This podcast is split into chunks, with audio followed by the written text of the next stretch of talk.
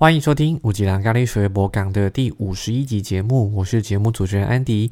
今天是台湾的总统大选，安迪今天还没有八点，一大早就出门去投开票所排队，先完成了今天国民的义务，投出神圣的一票。结束之后呢，就往台北出发，因为下午是我们电商团队星际地瓜叶第一次的实体凝聚，要体验空中瑜伽。不过刚好中间卡了一个学生要在现场做体验。我决定就早点出门去公司，先把这件事情处理完，然后再悠悠闲闲的到空中瑜伽的场地。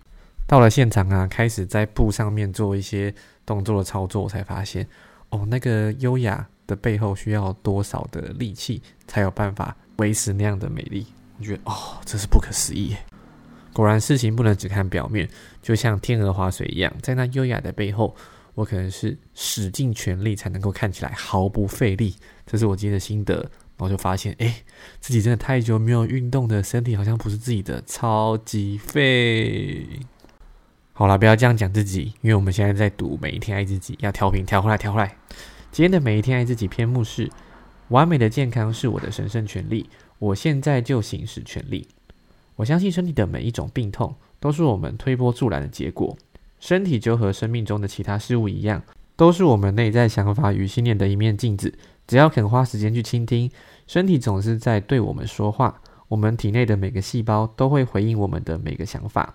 一旦发现某种病痛背后的心智模式，我们就有机会去改变模式，从而扭转身体的不适。大多数人都不想生病，但每一种不适都是我们的老师。身体透过病痛，让我们知道自己的意识中存在着。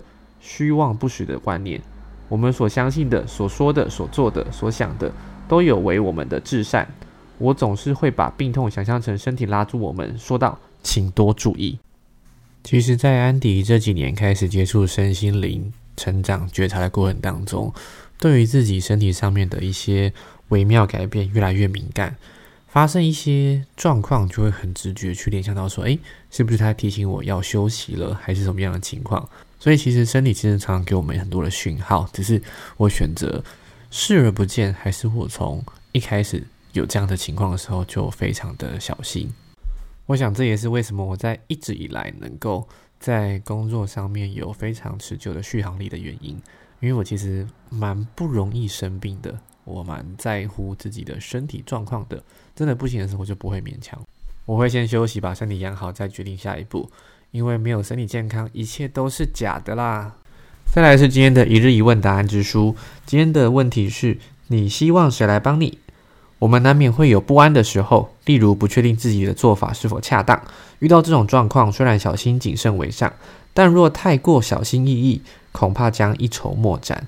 别一个人抱起烦恼，试着向外求援吧。我相信一定会有乐于向你伸出援手的人。不妨鼓起勇气，试着寻求协助。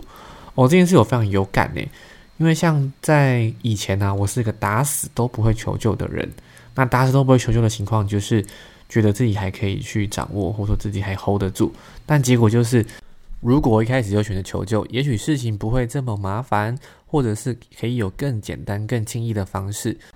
当然，我也知道这跟很多自己内在的一些信念、底层的信念有关。可能我觉得请人家帮助就是自己不够好啊，很丢脸啊，反正有各种奇怪的对话啦。